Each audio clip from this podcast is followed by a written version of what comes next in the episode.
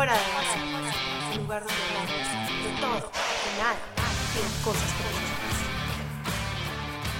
que Hola querida audiencia de Fuera de Base, feliz miércoles, yo soy su host Elisa Londoño. Y yo soy Alessia Nava y bienvenidos a otro capítulo, este miércoles espectacular. Sí, sí, sí. Bueno, ustedes saben que a nosotras nos encanta hablar de proyectos personales, nos encanta hablar de emprendimiento, nos encanta, nos encanta impulsarlos a ustedes a, a seguir sus sueños y a luchar por ellos y también con una mentalidad de abundancia Em, para poder atraer todo lo que, lo que quieren a sus vidas, ¿no? Entonces, estamos en una era donde el 66% de la población mundial ve el emprendimiento como una opción de carrera. Sin embargo, solo dos de cada 10 personas logran lo que se proponen. Y esto no necesariamente es debido a falta de calificaciones, estudios o conocimientos, pero puede también estar mayormente atribuido a la falta de confianza en nosotros mismos, em, a la voz interna que nos dice que no podemos, que no estamos listos, que no merecemos, no somos capaces, el miedo al que dirán y muchas otras nociones erradas. En fuera de base nos parece importante tocar este tema porque la verdad es que queremos que logres toda la abundancia y toda la satisfacción en los ámbitos que tú quieras, en todos ámbitos si es posible. Sin embargo, eh, en este espacio del día de hoy queremos hablar sobre los proyectos personales, los emprendimientos, pero desde lo que realmente son, lo bueno, lo no tan bueno, lo bonito y lo difícil. Entonces, para eso tenemos la experiencia de Alesia, la experiencia mía y nuestra invitada especial el día de hoy, Oriana. Hola, Ori. Bueno, les doy un poquito, este, les doy un poquito de introducción a Ori. Ori es una amiga querida que se graduó de mi colegio, que con su pasión y constancia ha sido capaz de tener un trabajo y un emprendimiento personal, un proyecto espectacular que es la cuenta 123 Gourmet, donde ella hace recetas y comparte tips. Y bueno, el día de hoy Ori viene con nosotros a decirnos the real and the raw de tener un trabajo y poder llevar un emprendimiento. Entonces va a ser una conversación íntima entre amigas. Y bueno, Ori, bienvenida, introdúcete. Bueno, eh, hola, ¿qué tal, gente? Creo que ya Alesia lo, lo resumió, ¿no? Yo a mí, a mí me gusta crear momentos gourmet y eso es lo que yo vendo. Em, en paralelo, esto yo, esto yo lo empecé hace como ocho años, creo yo. Eh, pero bueno, desde hace ocho años. Sí, un, dos, tres gourmet llega. Pero claro, desde hace como año y medio este es un trabajo en verdad para mí. Y bueno, nada, con respecto, eh, Elisa introdujo todo hablando de que, bueno, que dos de cada diez personas este, logran lo que se propone. Yo espero que yo no esté contándome dentro de ese dos, o sea, yo aquí estoy hablándoles como alguien que tiene un proyecto, pero según yo, yo no he logrado lo que me he propuesto. ¿Okay? estás, en vía, estás en vía A. Sí, sí, sí, pero eso también es muy importante, como que definir bien lo que tú crees que es suceso, ¿no? Entonces... claro, eso, esa parte es súper importante, pero yo creo que, yo creo que también ese, ese dos de diez personas es muy atribuido a como a personas que dicen, ay, yo algún día quisiera emprender o quisiera montar una cuenta de Instagram sobre comida y no lo hacen por miedo a las críticas o por todo lo que, lo que pues dije al principio, que es como todas estas creencias eh, erradas que tenemos nosotros mismos. Entonces, a mí me parece que pues, tú sí haces parte del 2%, por, de ese, bueno, de, de, de esas dos personas de cada 10, porque o sea, más allá de lo que tú te proyectes a futuro, tú ya hiciste lo que querías, que era tener ese espacio. Sí, sí, es verdad. Es verdad. A veces eso, hay que darse un poquito más de crédito uno mismo, es verdad. Y cuesta digerirlo. cuesta digerirlo porque queremos más, porque, porque entonces obviamente no es como que tú llegues a una meta y, ahí llegó, es como que tú llegas a tu primera meta, pero escalas a la próxima y después tienes otra y te vas poniendo como que más y más, entonces por eso también tenemos esta como que es insaciable, ¿no? El emprendimiento, los proyectos personales es insaciable porque, porque, listo, vendí un producto y ok, bien, pero yo quiero vender 10 productos, pero porque no te alegras de que por lo menos ya que empezaste vendiste un producto, ya sabes que tienes un cliente. O sea, yo creo que a mí me pasa que demasiadas veces tengo que decirme a mí misma como que stop y piensa, ¿verdad? Date crédito por el camino que ya has recorrido. O sea, es muchísimas veces que siento como que, ay, no, no solo lo suficiente este proyecto, o sea, me, me pasó y todo este fin de semana que yo estaba con una amiga y yo, ay, no, pero es que está yendo todo muy lento ya, Alesia, pero acabas de sacar un libro, lo sacaste la semana pasada. ¿cuánta gente tiene un libro ilustrado? Y yo, bueno, es verdad, ¿por qué me siento así? ¿Por qué no me doy lo suficiente crédito de lo que ya sí hice? Sí, es que es increíble, es la gente que tienes alrededor que te lo recuerda. Uno no lo ve, o sea, no sé si a ti también te pasa, pero, o sea, te sientes así como Alesia y es cuando te dicen, hey, hello, O cuando de repente tú encuentras a alguien y tipo, tú para esa persona eh, que es un te dice, wow, o sea, como te digo, tú eres una de esas dos personas que lo logran en la vida, ¿no? No como que, chamo, pero de verdad, de verdad. Yo me siento cero así. Sí, sí, sí. Total. Es una cosa impresionante. Sí, sí, es una cosa impresionante cuando nosotras, gente conocida, pero que no es amiga ni nada, nos dice como, amo fuera de base. Y yo como que, ¿tú escuchas fuera de base? o sea, yo me choqueo, es como, wow, en serio, qué bueno que te guste. Es una cosa muy impresionante, pero mm, por eso queremos hablar aquí de eso, porque es que siento que, y, y, y el panorama se ha puesto un poquito mejor, pero en general uno solamente escucha las historias de éxito, como que no, yo lancé esta empresa o este emprendimiento o este proyecto personal y cinco años después soy un éxito, tengo a million dollar company, lo que sea. Es como, ¿y yo por qué todavía no estoy ahí? no, espérate, ¿qué, ¿qué, fue todo lo por lo que esa persona tuvo que pasar antes de poder llegar a ese punto? Porque es que los success stories no simplemente pasan de la noche a la mañana. Puede que unos uno que otro que sí, pero en verdad son muy poquitos. O sea, todo requiere esfuerzo, requiere dedicación, hay noches de desvelo, hay noches, muchas noches de incertidumbre, ¿qué hago? ¿Cuál es el próximo paso? O, o, te estancas en tu creatividad y es como que ya no sé qué hacer. Entonces, hablemos un poquito de eso, porque esa motivación que uno tiene que tener interna es, es madre, es un músculo que uno tiene que trabajar, pero diariamente. Yo digo que retrocedamos un poquito así como desde el principio, como que cuál es, cómo se puede manejar, porque todo el mundo empieza queriendo un emprendimiento cuando tiene un trabajo. Entonces es que, ¿qué hace falta? ¿Cómo dar ese primer step, no? Sí, sí, yo creo que, o sea, bueno, tiene que gustarte, ¿no? Número uno. O sea, tu proyecto tiene que gustarte porque si no, olvídalo. Y creo que tiene que haber un tema de, de ambición también. Ambición puede ser ambición de dinero, puede ser ambición de reconocimiento, ambición de que yo quiero llegar a este otro punto. Y, y no sé, yo creo que es, es algo que en mi caso ha sido muy difícil como que mantenerlo presente, pero eso primero que tiene que existir, que para mí es el, el why. No sé si ustedes han visto. Sí, claro, el, el why, el propósito. Sí. no sé qué nos vas a decir, Simon Sinek. Sí, sí, sí. Lo amo. O sea, si alguien quiere sacar adelante lo que sea, leanse los libros de él. Es una cosa impresionante. Sí, yo no o los he leído. O si no les gusta leer, véanse los TED Talks, que el man es un genio. Lo amo, yo lo amo, me los he leído todos. Pero él es, un muy buen ejemplo, es que cuando emprendes o con los proyectos que tengas, tiene que haber un, sentido de propósito muy concreto, o sea, no es necesariamente lo que haces, sino por qué estás haciendo lo que estás haciendo. Entonces, por ejemplo, no sé, tú montas una empresa y de cojines para sofás y resulta que para ti lo importante es generar empleo en artesanos, en Colombia, en, yo no sé, en el Amazonas, pues Cosas así, que es como, ese es tu propósito, o sea, lo que haces es que estás vendiendo esos cojines, pero tu propósito es poder generar empleo y ayudar a las personas.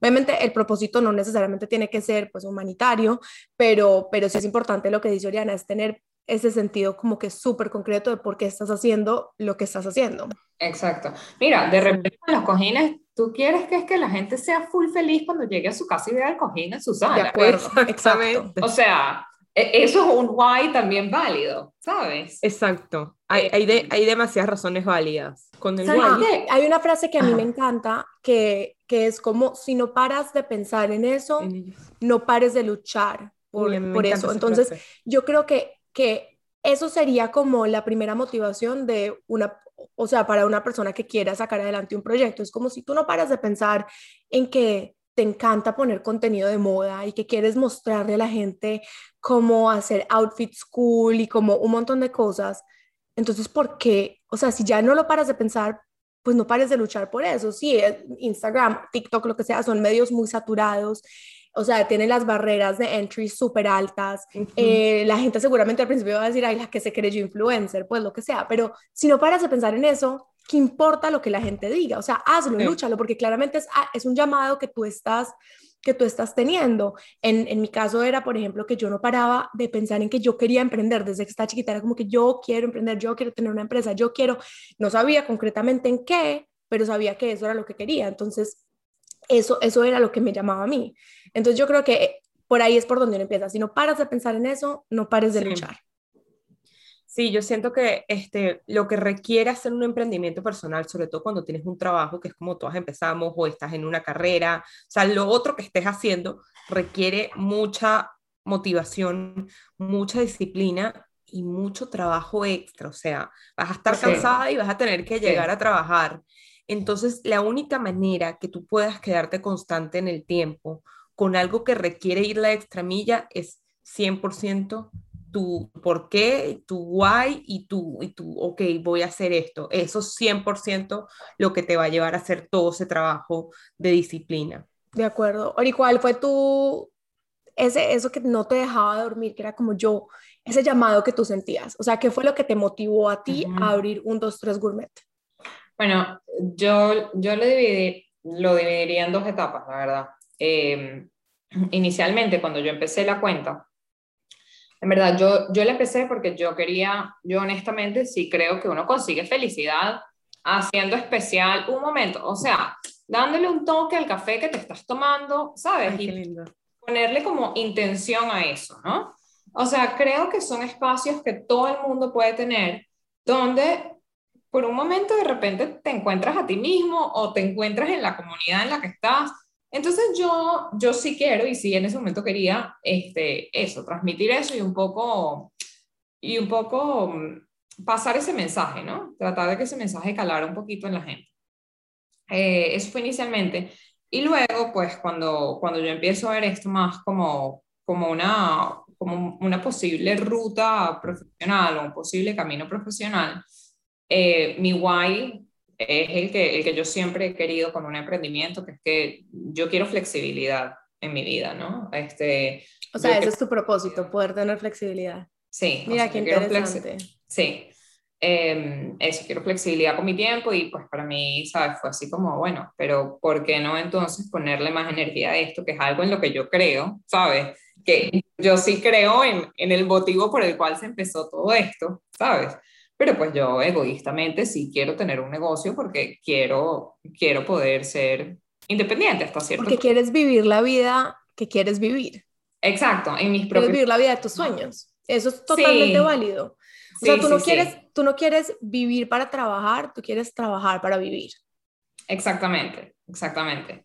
Este, y bueno, nada, ya creo que, creo que uno pasa también como por muchas etapas, ¿no? Y como que la vida te, te va enseñando muchísimo y, y, está bien si el día de mañana esa flexibilidad yo la consigo en otro, en otro espacio, ¿sabes? O sea, yo creo que, que yo, he llegado al, yo he llegado al punto donde si, si un 2-3 gourmet no llega a ser un Instagram con 2 millones de seguidores y si yo no llego a tener 3 libros y si, mira, está bien si yo he conseguido aquello que yo estaba buscando en otro espacio, ¿sabes?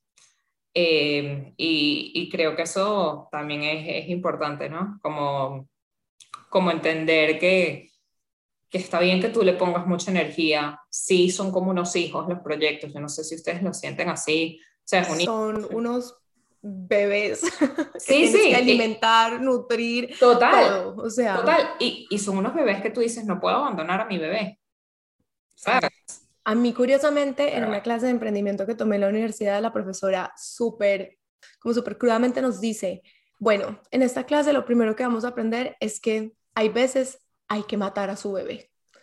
Toda la clase como que, ¿de qué está hablando? Era como que, sí, mucha gente le lucha y le lucha y le lucha a un emprendimiento y es como que le lucha por 20 años y no sacan adelante y es como, bueno, o sea, ya, ya comprobaste en el mercado por 20 años que no funciona, como que es hora de matar a tu bebé.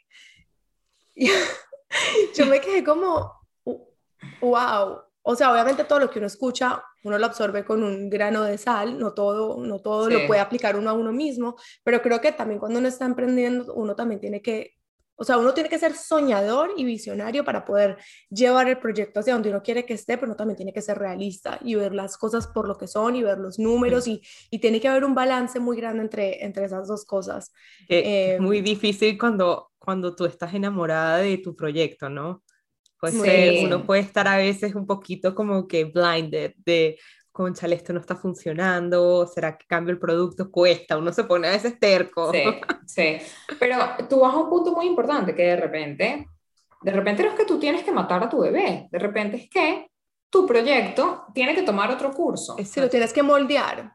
Sí, sí, sí. Otro curso y, y, de repente otro formato en tu vida incluso. O sea, y por eso es importante lo que tú decías, el propósito, que es como que tú ya sabes cuál es tu propósito, que es que tú quieres flexibilidad en tu vida.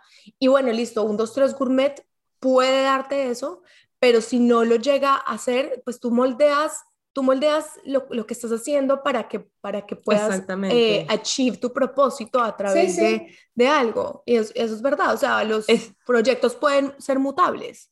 Yo siento que como que te va llevando por la vida, que puede ser que, por ejemplo, tú digas, un, dos, tres gourmet, lo que va a hacer es que me va a hacer famoso, voy a tener una compañía de catering y todo el mundo me va a conocer a Miami y resulta que al final en verdad te empieza a llegar gente que te dice, ay, Ori, mira, te pago por una clase privada, ay, Ori, haz un masterclass y resulta que la vida te empieza a llevar y cuando ves, eres la top de página web de learning de cocina. O sea, uno no sabe pero si tienes un motivo, tienes que también escuchar el mercado, lo que te está saliendo naturalmente.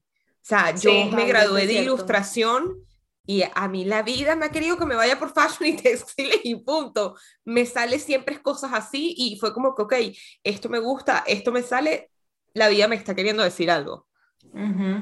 De acuerdo. Qué interesante. Sí, eso de escuchar las señales también es súper, súper fuerte. O sea, yo, yo creo mucho en eso, te lo juro, y, me, siempre me han pasado como, como cosas súper locas. Y, sí, uno, uno tiene que estar atento. Niñas, yo quiero que hablemos un poquito, que no sé ustedes, pero a mí esto me ha pasado y es un, miedo que yo tengo que combatir y que veo que mucha gente que quiere sacar proyectos adelante también tiene que combatir, y es el miedo al que dirán. Nos preocupamos no solo en cómo la gente nos va a criticar, pero también en qué pasa si fracasamos. O sea, nos van a ver como un fracaso. Entonces, yo quiero que hablemos un poquito de eso, porque aunque uno no quiera, uno le, pone peso a los demás, a la opinión de los demás. Que a veces a mí me da paranoia después que posteo algo. Voy y posteo un TikTok y luego voy que, ay, seguro fue demasiado ridículo, ¿será que lo borro? Y me tengo que decir a mi hija, pero, ay, si es ridículo, ¿qué?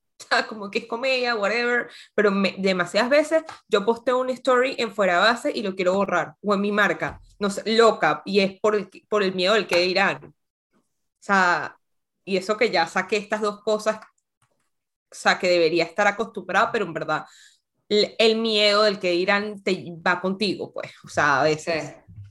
sí es, es heavy. A mí, a mí, sobre todo, el miedo del que dirán es, es lo que estaba diciendo Elisa en algún momento, el, el miedo al fracaso. O sea, que si tú fracasas, ¿qué van a decir que fracasaste, no?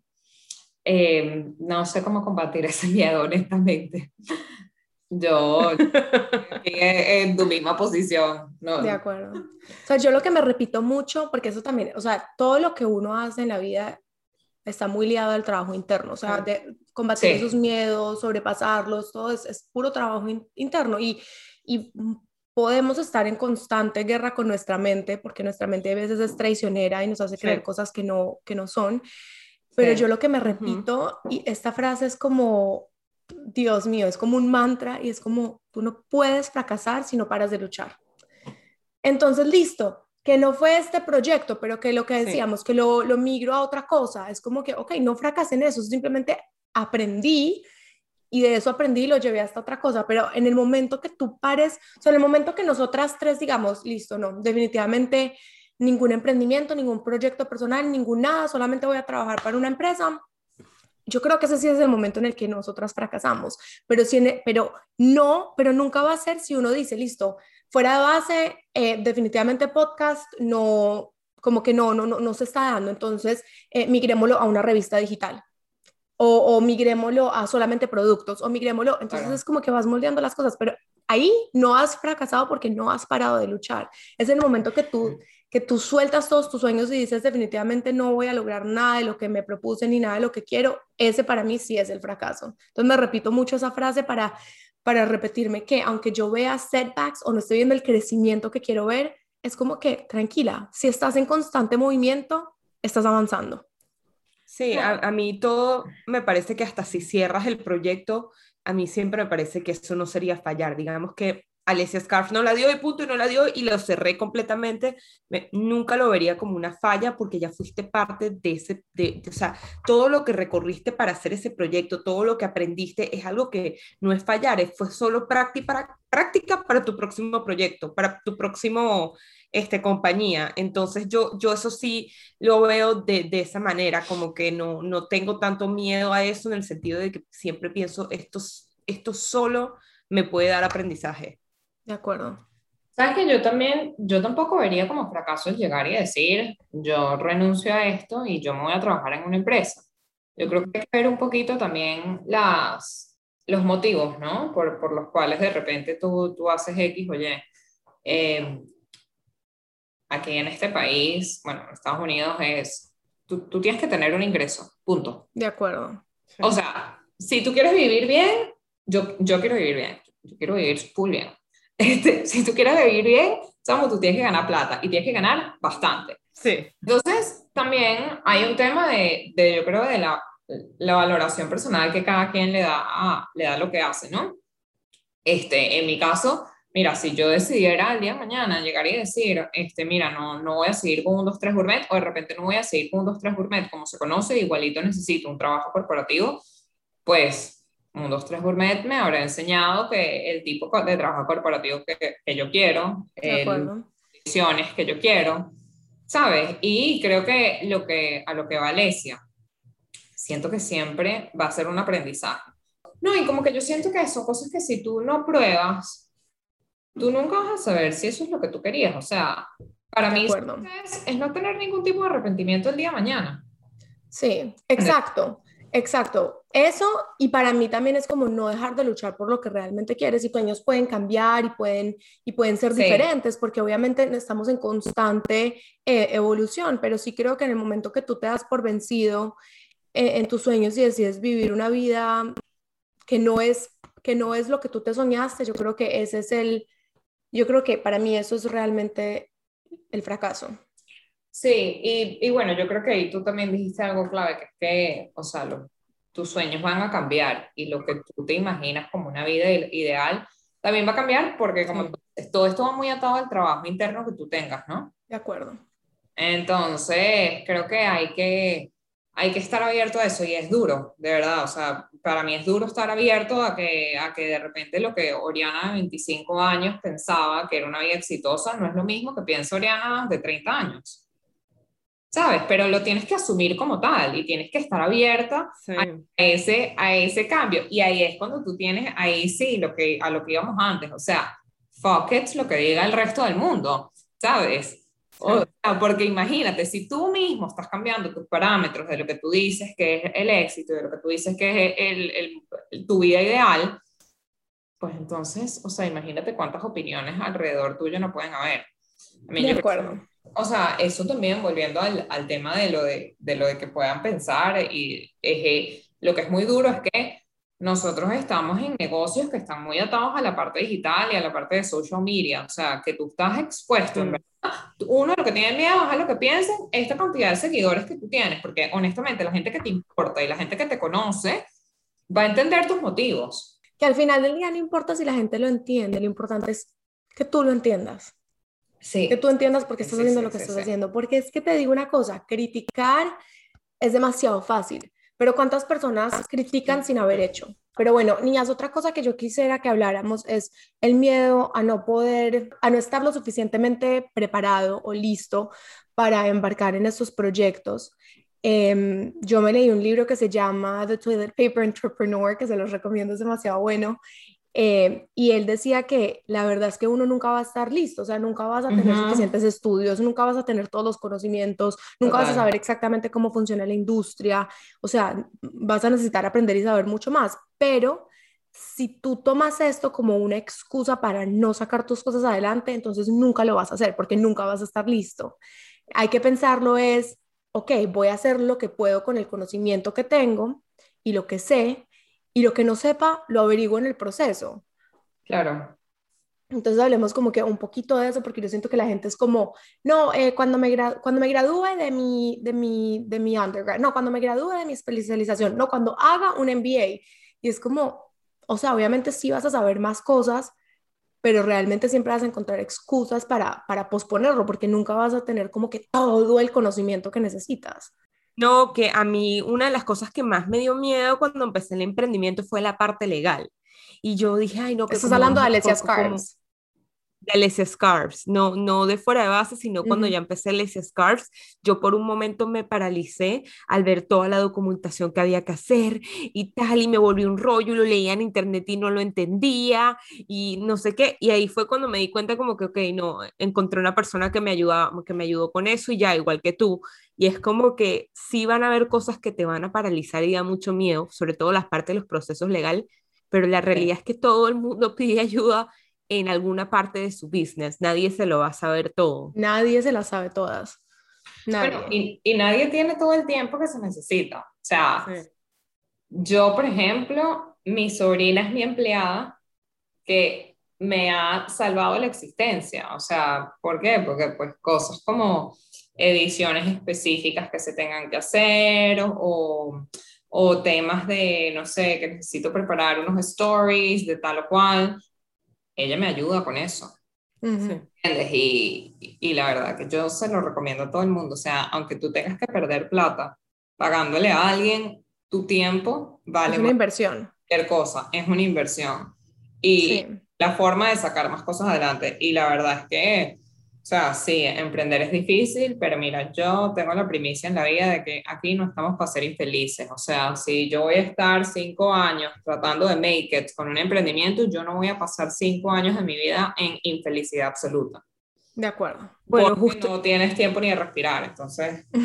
Perdón, Ori, justamente me acuerdo una historia que yo había anotado acá, que es que yo cuando estaba en Nueva York, antes que empezara fuera de base, antes que empezara Alessia Scarves, este, yo siempre quería, tenía un full-time job, ¿no? Y yo siempre decía como que no, pero quiero igual seguir haciendo ilustraciones y seguir con mis proyectos personales y aceptaba trabajos como que freelance o proyectos on the side, pero luego lo que me pasaba era que era miserable, porque me paraba a las 7 de la mañana, salía a las 6 del trabajo, llegaba agotada y a esa hora empezaba a hacer ilustraciones y tal, y y no me hacía feliz. Y ahí fue cuando yo me di cuenta como que, ok, esto no es, no me está llenando la parte creativa, me está dando esa rechera que me tengo que quedar hasta las 2 de la mañana, o sea, y, y, simplemente creo que a mucha gente le va a pasar de que, bueno, también ese es un indicatorio que mi ese no es el proyecto para ti, y es como que, ok, tampoco puedes llevar cosas a cabo a, a, a costa de tu infelicidad. Pues. Sí, total, total. O sea, a mí una de las cosas que siempre me da miedo es como yo no soy contadora, yo no soy financiera, me da susto eso, me da susto embarrar las finanzas de lo que estoy haciendo. Y es como que, bueno, hazlo tú con plastilina, como puedas, pide asesoría de personas que sí lo saben hacer. Afortunadamente mi papá, mi hermana y mi novio, los tres son muy buenos en eso. Eh, pero igual son cosas que uno también tiene que entender, o sea, aunque no al final del día, de pronto en cinco años no soy yo la que lo voy a estar haciendo, al principio sí lo tengo que entender, o sea, tengo que entender cómo funciona y, y bueno, y buscar lo que ustedes decían, personas, no solamente que te ayuden, sino personas indicadas que complementen en lo que tú no eres tan buena. Entonces, yo el día de mañana, cuando vaya a contratar a una persona, yo no voy a contratar a una persona en la parte creativa, yo no voy a contratar a un diseñador, porque yo sé hacer esas cosas. Yo voy a contratar a una persona que me ayude, por ejemplo, financiera, una persona que sea financiera y que me ayude a crecer esto, que me ayude a mantener todo en orden. O sea, uno siempre debe buscar como que el complemento a lo que uno no, no sabe hacer también. Sí, sí, total, total. Y, o sea, honestamente, en mi caso, si hay tasks, si hay tareas que te resultan miserables, esas son las primeras tareas que tú tienes que outsource, ¿sabes?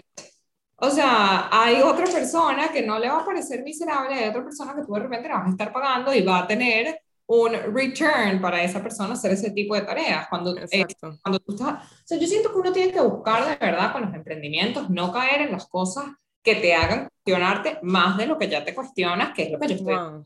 De acuerdo.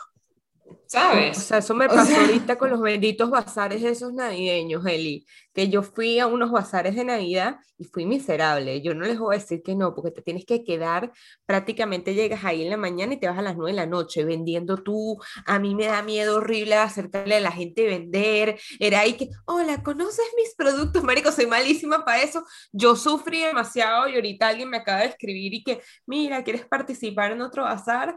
Y bueno, no había tomado la decisión, pero con lo que tú me acabas de decir, yo dije, ¿sabes qué? ¿Por qué no he pensado que le pago a alguien y represento Totalmente. la Totalmente, yo lo detesto, no me gusta, y sé, pero tal vez es necesario. Ahora, ¿tú qué estás buscando con los bazares? ¿Estás buscando ventas? ¿Estás buscando visibilidad? ¿Estás buscando qué?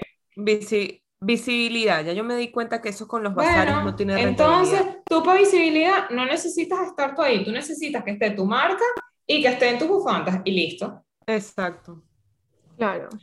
o sea, pero igual uno también tiene que ser estratégico, ¿no? Como que si uno al principio no, uno no se puede poner a gastarse la plata que tiene en, en, todas las cosas que uno no sabía hacer, porque no, pues, claro, claro, claro, claro, O sea, pero si hay una cosa que definitivamente, por ejemplo, la parte legal, si definitivamente, o sea, tú no eres abogado, no te sabes, no sabes bien cómo funcionan las leyes de este país, obviamente necesitas encontrar una persona que te ayude con el registro de marca, con, con, la empresa, o sea, obviamente, es que eso no tiene Hasta por un tema de riesgo, o sea. Exacto, pero si tú no sabes, eh, no sé, si tú no sabes eh, mucho de fotografía, como que aunque la fotografía es muy importante, pero o sea, aprendes como que, o sea, son cosas que no son esenciales para tu, para tu negocio, que tú también puedes aprender, y con que se vean, con que se vean relativamente bien al principio es suficiente. Pero por ejemplo, la parte legal, la parte legal al principio no puede estar relativamente bien, o sea, son cosas que tienen que estar bien desde el principio. Tal cual. Entonces, como que también... No, bueno, ese ejemplo mío era de verdad de algo que odié, odié, odié hacer. O sea, como que no, dando un ejemplo así extremo. Lo demás, como dices tú, uno se vuelve todero, pues uno aprende todo. Todo. Sí. Todo y tienes que ser inteligente, como dice Lisa. Y ahorita como que mucha gente que, pero ¿por qué no compras el packaging más arrecho y haces una sesión de fotos? Y yo, la sesión de fotos cuesta mil dólares, mi producto cuesta 25. ahorita no la hago. O las cifras. O sea, como que ahorita, eh, ¿por qué el packaging va a valer más que el producto en este momento? Como que además... y la gente, y la gente que se mete sin saber, es como que, amigo, no me lo digas, o sea, ¿tú qué crees? Que no se me ha pasado por la cabeza. Total. Y eso que aquí estamos hablando de cosas que ya están monetizadas. Háblenme, por favor, de una persona que quiere empezar una cuenta creativa en Instagram, generando y generando y generando contenido y no lo ha logrado monetizar. Es como que no puedes gastar en cosas que no, Exacto. Que no puedes, o sea, es como que no te vas a contratar el diseñador gráfico, exacto, no te vas a contratar el diseñador gráfico que te va a hacer todo si no estás generando ni un ingreso, o sea, todo eso sale del bolsillo de uno, entonces tienes que ser estratégico. Sí, pues el otro día justo me, me preguntaron que cómo promocionábamos nosotras fuera base en las redes y yo como que fuera base es un proyecto que amamos, adoramos nuestro bebé, pero no nos ha dado ni un centavo. Nosotras no vamos a meter ahorita unos ads y una vaina al podcast, como que eso no tiene sentido. Estamos esperando que crezca orgánicamente, pero ahorita simplemente no es posible. O sea, cuando te digo que fuera base sí somos toderas, es tipo, no hay nada que no hagamos nosotras y, y ahorita es así. Sí. Exactamente. Sí, tal cual. y una eh, cosa que nos hemos dado cuenta, y por favor, Ori, dime si a ti también te ha pasado, porque yo asumo que sí, es que a uno le toca tocar 1500 puertas y uno le tiene que dejar de tener miedo a tocar puertas. O sea, entender que lo peor que puede pasar es que te digan que no y listo, y vas y tocas otra y sigues tocando hasta que alguien te diga que sí. Pero es que toca, porque es que si no, y no solamente, en este caso, no solamente puertas, por ejemplo, de invitados, sino, por ejemplo, a mí cuando yo no sabía cosas de Amaranta como legales o cuando yo no sabía cómo, cómo hacer para traer el producto desde China hasta acá, es como que hablé con todo el mundo. Y el que no me quería responder, listo, muevo, al, o sea, I go to the next person hasta que alguien sí, me quiera ayudar con mis preguntas. Sí, eh, en mi caso, he tocado muchísimas puertas este, a marcas, por ejemplo, pero también creo que aprendes cuáles son las puertas que valen la pena tocar y cuáles son las puertas que no valen la pena tocar, ¿sabes? Porque tocar puertas es un trabajo también. O sea, hacer outreach, ya sea para averiguar cosas o ya sea para conseguir clientes, es un trabajo. Entonces, yo, por ejemplo, me he dado cuenta que, mira, o sea, sí está chévere trabajar con marcas, pero de repente yo llegar y contactar una marca, que la marca me va a decir, les tengo que mandar una propuesta de cuál es lo que yo pienso que es la receta que les quiero hacer, que la propuesta no es que se te ocurra en cinco minutos, no, o sea, tipo, tú la piensas, tú tratas claro. proporciones de ingredientes, si tiene sentido, si va con la marca, tal y qué sé yo, y luego te dicen, chévere, ok, te pago 100 dólares, 100 dólares que pueden incluir, o sea, lo que tú gastaste en el producto. Entonces, eh, te lo juro que me he dado cuenta, entonces puedo pasar, oye, seis horas trabajando en el cliente, ¿sabes? Seis horas entre que compras los ingredientes, preparas la cuestión, preparas el post, si te piden grabar video, olvídalo, si estamos hablando nada más de fotos, la foto, editar la foto, publicar la cuestión. Entonces, ¿sabes qué tú dices? De verdad, o sea, mis seis horas valen estos 100 dólares, entonces déjame buscar otras puertas que me traigan unas cosas más interesantes que sí. un cliente que me va a pagar esto, ¿sabes? De acuerdo. Entonces también ahí viene un poco como la, la el redefinir ciertos conceptos, ¿no? Eh, por ejemplo, yo no sé, ustedes, ustedes tienen unos negocios bien, como bien específicos, o sea, ustedes tienen sus productos que están vendiendo, ¿ok? Sí. Este, con Amaranta, este, con Alessia Scarves, y fuera de base, de repente es como, es como a different animal, ¿no? Totalmente. Pero, oye, yo que de repente la gente dice, no, que eres influencer, que tal y cual, mira, de verdad, uno se pone a ver y tú dices, quiero yo tener un negocio donde en verdad yo viva de que me regalaron este control o me pagaron 200 dólares para que yo llegara y dijera este, que este control para la televisión es mejor que los otros controles. Entonces tú dices, ahí es donde tú vas a tu why. Y tú dices, o sea, let's take a million steps back y ver, why am I doing this? ¿Sabes? O sea, mi why, yo tengo sí, todo mi why de que quiero ser flexible, chévere, porque si me da la gana de llegar y, y hacerle el, el, el, comercial al cliente del control a la una de la mañana se lo hago, o si se lo quiero hacer a las 12 mediodía, se lo hago a las 12 del mediodía. Ajá, pero, o sea, donde yo en verdad estoy comunicándole a la gente y estoy inspirando a la gente a crear estos momentos gourmet, es así como que, no, ¿sabes? No, y en verdad, por el retorno que me está dando, no quiero invertir mi cantidad de tiempo en eso. Si yo tuviera 7 millones de seguidores y me van a pagar 3 mil dólares para hablar del control, adelante, ¿no? Ahora, quiero yo llegar a 7 millones de seguidores para que me paguen 3 mil dólares para hablar de un control de televisión. No lo sé, ahí es donde uno se tiene que preguntar cosas y ahí es donde te tienes que replantear mil cosas, ¿sabes? Sí. Y decir... Totalmente válido. Ya, o sea, ¿a dónde quiero ir mi negocio? Porque también yo siento que tú cuando estás en las redes sociales, cuando parte de tu negocio está en las redes sociales, tú como que te olvidas del resto del mundo, ¿no? O, o del resto de las aristas que puede tener tu negocio. O sea, entonces tú todo lo que estás viendo es el tema de redes sociales y yo siento que eso se nubla completamente completamente. De todo el trabajo que hay detrás. Sí, sí, sí exactamente. Y de la razón por la que empezaste. Exacto, entonces claro, por eso es que yo ahorita yo también estoy montando mi página web de recetas, porque yo digo, oye, yo soy una persona que soy demasiado feliz entrando en Instagram y consiguiendo una receta que me gustó y haciendo la receta. Yo quiero que otras personas tengan ese tipo de experiencia. Esas otras personas de repente no son mis seguidores en Instagram, ¿entiendes? Pero, ¿qué pasa? Que, oye, una página web me da la flexibilidad que yo estoy buscando, que lo voy a tener que construir por cinco años antes de yo llegar y tener un ingreso decente de la página web, sí, chévere, lo, va a suceder. Voy a tener que esperar todo ese tiempo, pero ¿qué? O sea, lo voy a hacer a mi propio ritmo, mantengo mi guay y, como te digo, no estoy con el cliente que me pide el control del televisor. O sea, que que son cosas que a veces yo veo y digo, entiendo que la gente tiene que ganar dinero, pero yo digo, esa gente se levanta en las mañanas y dice, ¿será que se pregunta por qué estoy haciendo esto? No lo sé. me fui. no, no, pero estuvo buenísimo. o sea, un rant heavy. No, no, no, pero es que es así, es que así es. Muy bueno. No, y también es eso, cuando uno no ve los resultados que uno quiere ver o que uno espera, es como que uno siempre se está cuestionando por qué estoy haciendo esto. Y ahí es donde ese why es demasiado importante, no solamente, no solamente en el formato de, de tu empresa, sino cada ratico cuando las cosas no están yendo como uno quiere, es como, ok, acuérdate de por qué estás haciendo lo que estás haciendo. Acuérdate por qué empezaste, acuérdate. Y fíjate que, o sea, cuando hablamos de resultados, Alesia más antes dio un, un, ejemplo, ¿no? Que es que yo lanzo un reel y me da paranoia después de qué es lo que van a pensar, que si va a tener éxito, que si el engagement. Ya va, o sea, Alesia, tú vendes scarves. O sea, Tipo, ¿por qué tu angustia tiene que estar sobre el resultado? ¿Cómo le fue al reel?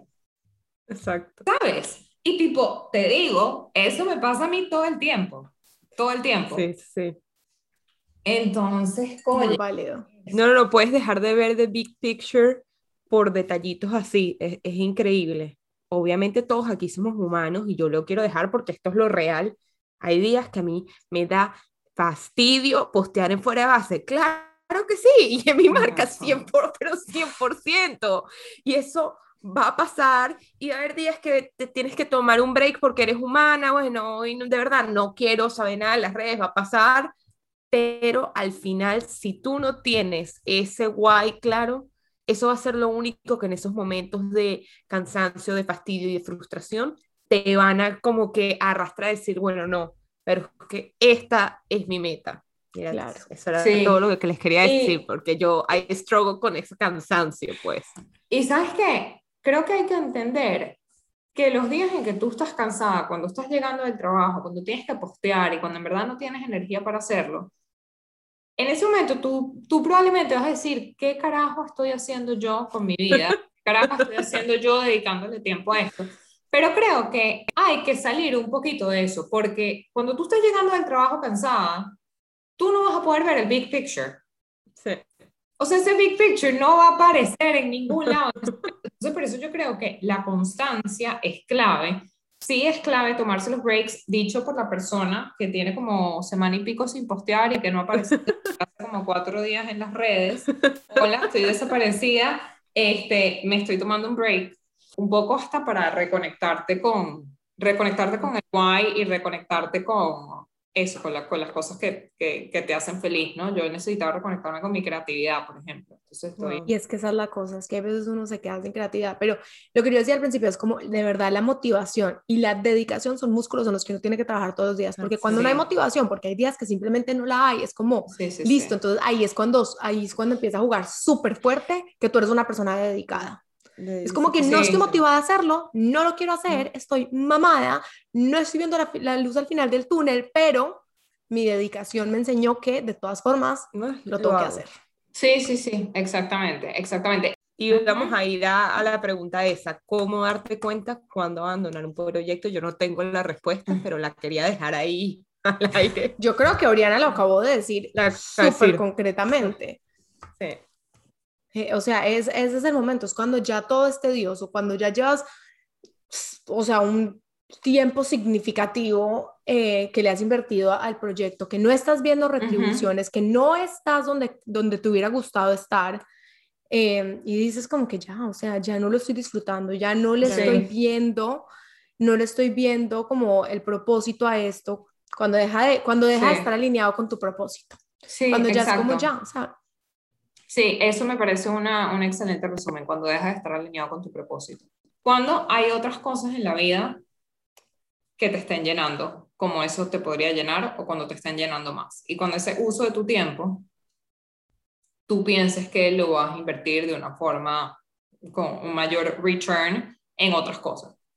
Return puede ser que quieres pasar más tiempo en familia. O sea, return puede ser dinero, Return puede ser fulfillment personal, llámalo como quieras. Un outlet de creatividad, o sea, pueden ser muchas cosas. Sí, sí, sí, sí, sí. Sí, sí por eso queríamos hablar en este episodio de eso, porque todo el tema, o sea, está muy glorificado y porque realmente solamente escuchamos las historias de éxito, pero, nosotros, pero queremos, queremos aportar a ese proceso, o sea, que la gente también empiece a ver un poco el detrás de cámaras de ese proceso, de cómo funcionan las cosas y más de nosotras, bueno, no tanto tú, pero pues Alessia y yo que estamos apenas empezando, que apenas llevamos por lo menos con fuera de base un año constante, como que cómo se ve ese panorama, porque es que hasta ahorita solamente un proyecto, un passion project, Sí, no es un emprendimiento, es un passion project. Entonces, ¿cómo logras llevar ese passion project a ser un emprendimiento? O si no lo vas a llevar a ser un emprendimiento, entonces te está llenando lo suficientemente como un passion project para mantenerlo como eso.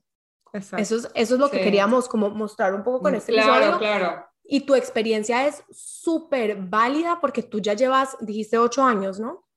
Sí, ocho años desde que empecé la cuenta de Instagram. Exacto, ocho años, imagínate. O sea, tú ya llevas ocho años de carrera recorrida de, de estar de paciencia. De paciencia, de estar juggling un corporate job con tu emprendimiento, con tu passion project y, y lo estás logrando. O sea, independiente de que estés donde quieres estar o no, como que you're, you're getting there.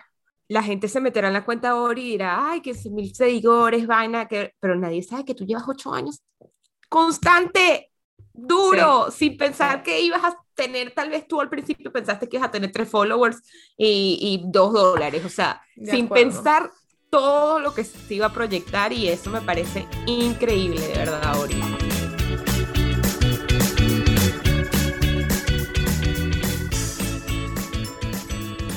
Bueno, chicas, este Ori, para que sepas, nosotros cambiamos de como de espacio, pero eso ahorita no lo vas a sentir, pero en el podcast editado ponemos una musiquita y tal.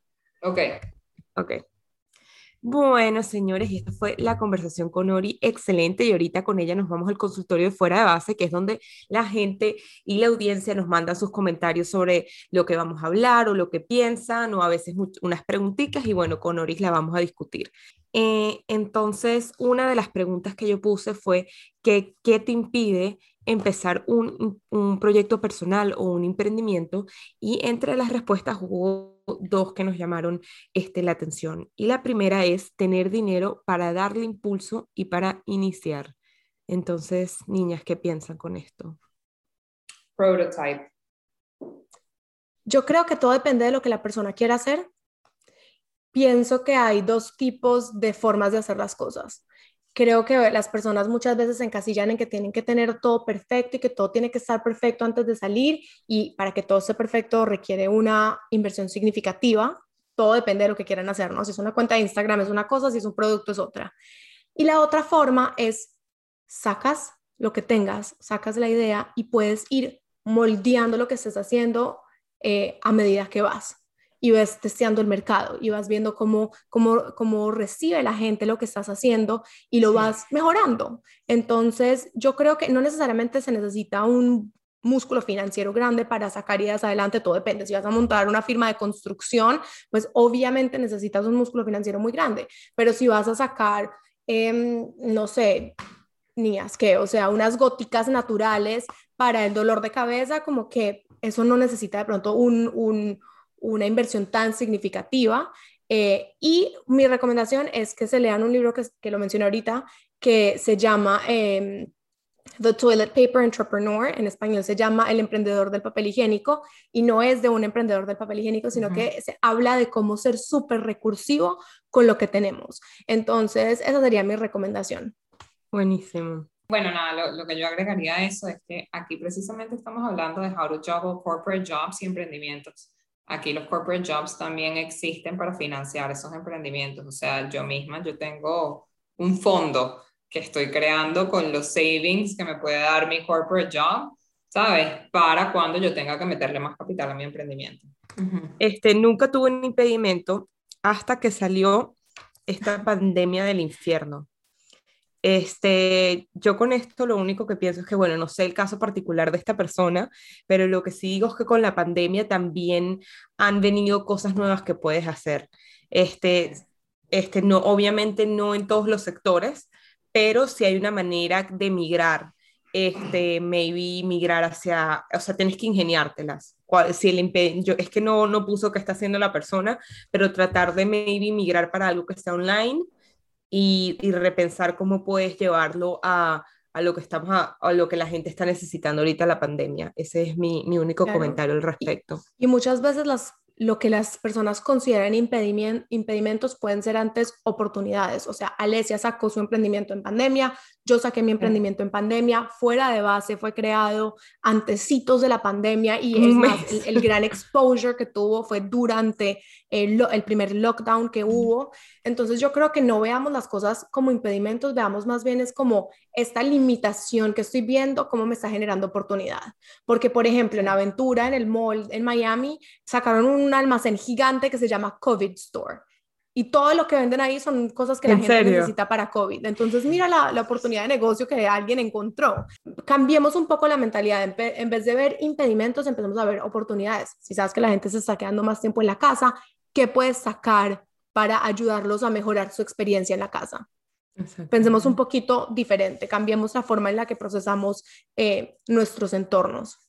Bueno, niñas, entonces nos vamos a nuestro último sector que es Fuego Time y es nuestro sector de juego, Ori, para ya terminar este capítulo, ya así solo riéndonos y disfrutando de los últimos minutitos juntas.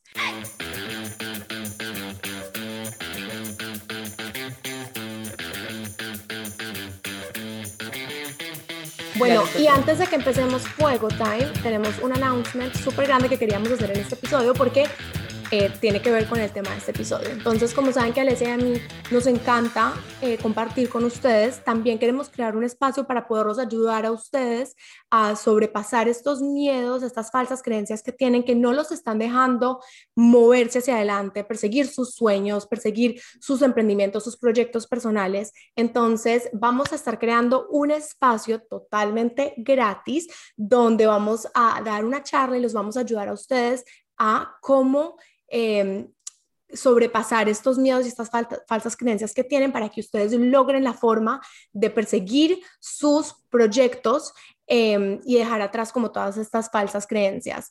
Em, entonces, por favor, vayan y, y, síganos en nuestro mailing list porque ahí es donde vamos a estar mandando toda la información para que se puedan inscribir. Van a ser cupos limitados y en nuestras historias van a poder encontrar más información sobre sobre cómo va a funcionar esto, que estamos demasiado emocionadas porque queremos estar un poco más cerca de ustedes y queremos ayudarlos a vivir una vida de abundancia y expansión, eh, que es lo que pues todos queremos, ¿no? Entonces, simplemente stay super tuned a eso y así empezamos con Fuego Time. Fuego Time. Ok, Ori. Entonces te, damos, te voy a hacer una pregunta y tú tienes que responder tres cosas de esas preguntas en 10 segundos. ¿Y no, ¿Quieres empezar, Eli? Tienes 10 segundos para nombrar tres personas famosas que sean calvas.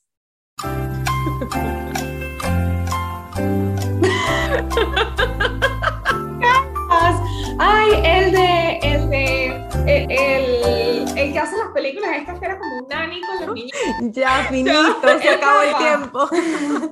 El de, el de, el de estuvo buenísimo. el de. Dale. A ver, Ori, nombra tres parejas famosas de series de televisión. Rachel and Ross. Este, eh, Ted de How I Met Your Mother y la Mother que nunca aparece hasta el último capítulo. Eso, eso cuenta. Y eh, de resto, a ver, puedo decir Monica Chandler. Muy bien. Uh, uh, justo. Ahí estuviste raspándola, pero muy bien. Nombra tres usos para un anillo de oro. Eh, venderlo para financiar tu emprendimiento. eh, guindártelo cuando te haga falta un nuevo accesorio y no tengas, el, no tengas un nuevo collar, te lo guindas en el collar. Este, y poner orden en la mesa. Mira, te lo pones así. Muy bien, duro. finito. Bueno, y la última, nombra tres comidas que le recomendarías, que, no, le recomendarías, no le recomendarías ni a Maduro. Hay unos fermentados japoneses unos, unos, unos beans ahí blancos horribles. La, la odio, chamos, eso no puede ser, eso no puede ser bueno para nadie. O sea, hay que, hay que sincerizarnos con el azúcar normal. Y lo último, em, la Coca-Cola Light, la odio. Muy bien. Y finito, muy bien. Este gracias, Ori. Gracias a ustedes.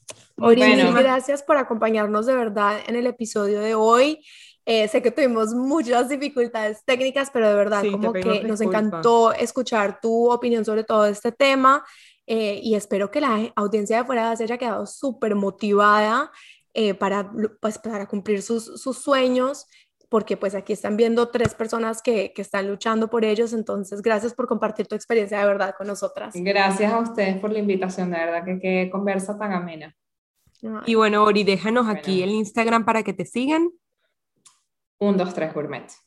123 Gourmet. Y bueno, chicos, muchísimas gracias por habernos escuchado. Nos vemos en el próximo episodio y como siempre, la mejor manera de apoyarnos es mandándonos a tus amigos, dándonos like o apoyándonos en nuestros emprendimientos personales. Un besito. Esto es Fuera de Base y les mandamos un beso. Bye.